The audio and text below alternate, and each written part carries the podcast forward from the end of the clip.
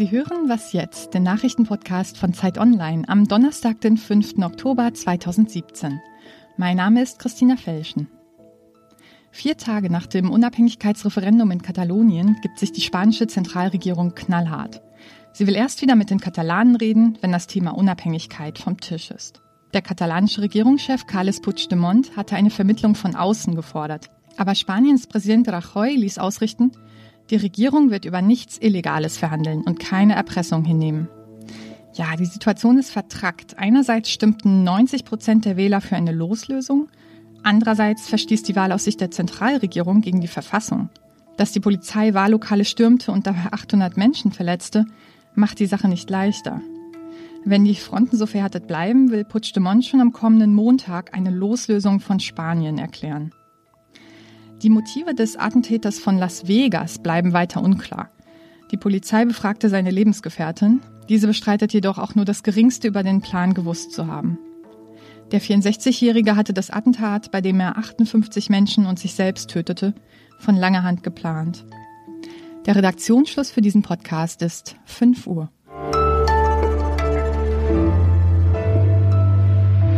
Ich bin Wiebke Nauhauser. Es ist Nobelpreiswoche und auch wenn man jetzt nicht ganz genau versteht, was die ausgezeichneten Wissenschaftler Großes geleistet haben, es reicht auf jeden Fall für einen ganzen Haufen Respekt und Faszination. Gestern wurden die Chemie-Nobelpreisträger bekannt gegeben und wir sprechen gleich darüber mit Sven Stockram, Wissenschaftsredakteur bei Zeit Online und wir schauen, was uns sonst noch so bevorsteht in Sachen Nobelpreise. Mit gewissen Standards in Wissenschaft und Bildung rühmen wir uns ja gerne in Deutschland und müssen offenbar aufpassen, dass wir sie nicht verspielen. Wie viel Unterricht in Deutschland ausfällt, wollten wir, wie viele Eltern auch gerne mal wissen. Das ist nicht wenig, aber das ist nicht das einzig Erstaunliche an den Recherchen von Zeit und Zeit Online. Wir mussten uns die Daten, nämlich von unseren Lesern, selbst besorgen, weil es sonst keine verlässlichen gibt. Sascha Venor ist Datenjournalist hier bei Zeit Online. Erklär uns das mal. Ja, also wir haben die Geschichte anrecherchiert und haben dann gemerkt, dass es einfach keine offizielle bundesweite Statistik gibt. Das hängt natürlich auch am Föderalismus in Deutschland. Ähm, wir haben 16 unterschiedliche Bundesländer, jeweils ein Kultusministerium mit der Verantwortung für Bildung. Und es gibt scheinbar auch kein politisches Interesse, diese Zahlen zu erfassen. Wir haben, wie gesagt, äh, unsere Leser gefragt, äh, als wir wussten, es gibt keine andere Chance, als wirklich verlässlichere Daten zu bekommen. Und da haben wir unter anderem auch die Lehrer gefragt. Und die Hälfte der Lehrer hat uns angegeben, dass an ihrer Schule überhaupt keine Statistik Statistik darüber geführt wird, was also auch zeigt, dass es schon ganz unten in der Schule anfängt, dass diese Zahlen nicht erhoben werden. Was sind denn die entscheidenden Ergebnisse, wenn man das zusammenfassen kann? Ja, das Allerwichtigste ist, es fällt gefühlt doppelt so viel Unterricht aus, wie es immer von offiziellen äh, Stellen heißt. Also da wird es meistens ein bis zwei Prozent genannt. Wir haben jetzt von unseren Lesern, also von Schülern, Eltern und Lehrern erfahren, dass es doppelt so viel ist. Also rund fünf Prozent des Unterrichts in deutschen Schulen fällt aus. Darüber hinaus äh, nochmal ungefähr fünf Prozent Vertretungsunterricht. Wenn wir das zusammenfassen, haben wir zehn Prozent irregulären Unterricht. Also er fällt entweder aus oder er wird ähm, als Vertretungsunterricht geführt. Und das haben wir auch gelernt, dass es dann häufig äh, an der Qualität mangelt bei dieser Vertretung. Ähm, letztendlich werden häufig Schüler einfach nur beaufsichtigt. Also die Sch Schüler sind die Leidtragenden unter diesen schlechten Bedingungen. Und ihr habt äh, mal wieder auch hier eine Gerechtigkeitslücke aufgetan. Ja, das ist sehr spannend. Wir haben auch die Eltern gefragt, welches Haushaltsnettoeinkommen sie haben und haben da frappierend unterschiedliche Zahlen gesehen. Also in Regionen, in denen vermehrt äh, schwächere, sozial schwächere Haushalte äh, vorhanden sind, fällt viel häufiger der Unterricht aus. Also wir sprechen von ungefähr 12 Prozent äh, im Vergleich zu Gegenden, wo es Haushalte gibt mit besserem Einkommen, mit höherem Einkommen. Wir sprechen also von Einkommen höher als 5000 Euro, ähm, sind wir bei knapp drei Prozent. Also da eine eklatante unterschiedliche Ausprägung von Unterrichtsausfall.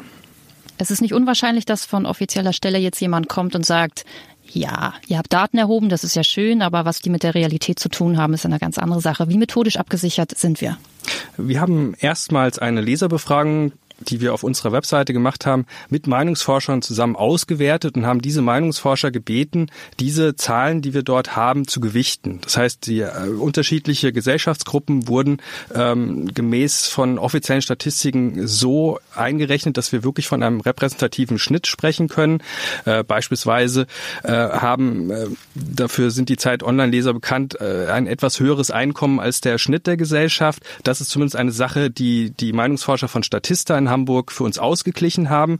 Also wir können zusammen mit der hohen Fallzahl, die wir haben, also wir sprechen von 3600 Lesern, Eltern, Schülern und Lehrern, gerade auch aus den verschiedenen Perspektiven wirklich von einem sehr guten Bild auf die Situation sprechen. Danke dir. Mehr dazu finden Sie heute auf Zeit Online.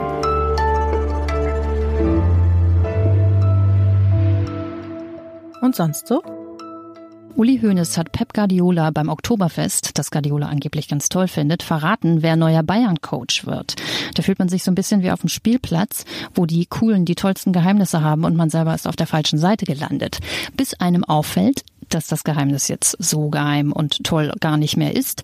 Dafür jetzt aber alle wissen, dass Pep Guardiola gern aufs Oktoberfest geht. Das hätte der wahrscheinlich gern verheimlicht.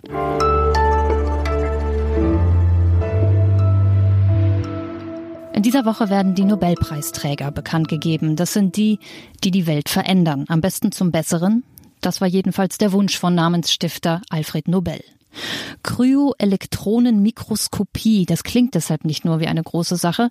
Die Entwickler haben dafür gestern den Chemie-Nobelpreis erhalten, denn sie ermöglichen damit ganz neue Erkenntnisse in der Biochemie. Sven Stockram aus dem Wissensressort bei Zeit Online, was steckt dahinter? Genau, gestern gab es den Chemie-Nobelpreis genau dafür und das ist eine Technologie, die, wie das Nobelkomitee auch äh, richtig sagt, den Bereich der Biochemie revolutioniert hat. Denn es geht darum, kleinste Strukturen im Körper, in den Zellen von Lebewesen, Molekülstrukturen von einzelnen Eiweißen sichtbar zu machen. Sichtbar, das heißt nicht als Foto, aber als Abbildung in 3D. Und zwar eben das, was sozusagen mit einem normalen Mikroskop oder mit einem normalen Elektronenmikroskop gar nicht mehr sichtbar ist. Und das ist unglaublich wichtig, weil es dazu führt, dass wir die Grundbausteine des Lebens viel besser verstehen können. Und äh, dafür gibt's in diesem Jahr den Chemie-Nobelpreis. Du bist Science Guy. Es gab diese Woche drei Wissenschaftspreise, Nobelpreise. Was ist dein Lieblingspreis? Warum? Ja, äh, am Montag gab es den Medizin-Nobelpreis für die Erforscher der inneren Uhr des Menschen. Da geht's um den Schlaf-Wach Rhythmus und äh, warum wir sozusagen wann schlafen und wann wach sind und wie das sozusagen mit dem Tag-Nacht-Rhythmus zusammenhängt. Der war schon ganz toll, aber am Dienstag kommt mein Liebling, kam mein Lieblingspreis und das war der Physiknobelpreis für die Entdecker der Gravitationswellen. Also mehr als 100 Jahre nachdem Einstein diese Wellen vorhergesagt hat, wurden sie 2015 entdeckt und an die Leute, die dieses, die diese Wellen nachgewiesen haben, geht der Physiknobelpreis. Und das ist deshalb so toll, weil mit diesem Nachweis mehr als tausend Wissenschaftler weltweit geehrt werden, die eben jahrzehntelang eben an diesem Nachweis gearbeitet hat. Und es ist eine Jahrhundertentdeckung. Jetzt bist du eher für die Wissenschaft zuständig, aber trotzdem wollen wir mit dir gucken auf das, was noch kommt. Was wird sich da tun? Genau, heute gibt es den Literaturnobelpreis und äh, wie das bei Nobelpreisen oft der Fall ist, wird viel gewettet, wer ihn denn bekommt. Und äh, man muss aber dazu sagen, Wetten sind meist Schall und Rauch und oft äh, sagen die nicht viel aus. Trotzdem gibt es Namen, die immer wieder genannt werden. Und äh, in diesem Jahr ist es so, dass viele kritisieren, dass der Literaturnobelpreis im vergangenen Jahr an Bob Dylan ging und die das Nobelkomitee in diesem Fall so ein bisschen seine Autorität aufs Spiel gesetzt hat.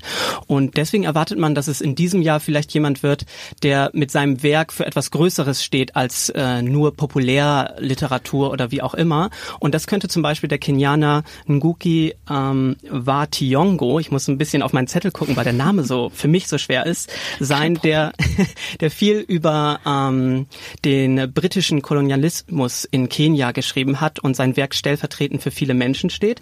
Oder auch ganz oben auf den Listen der Buchmacher ist die Kanadierin Margaret Atwood. Aber man weiß es halt nicht so genau. Und ähm, letztlich könnte man auch vermuten, dass äh, jemand aus der Populärliteratur wie Haruki Murakami auch auf der Liste steht. Der wird seit Jahren gehandelt, aber auch da könnte man äh, sagen, na ja, der der muss vielleicht noch ein bisschen länger warten, weil bei dem Literaturnobelpreis geht es nicht so viel um äh, wie populär oder wie, wie viel Aufmerksamkeit ein ähm, Schriftsteller bekommt, sondern wie sein Handwerk aussieht. Und das ist äh, bei Kritikern, ähm, was Murakami angeht, nicht ganz so Nobelpreiswürdig. Das ist hart. Danke. Super. Ja, ich, das finde ich echt auch sehr spannend. Also wie man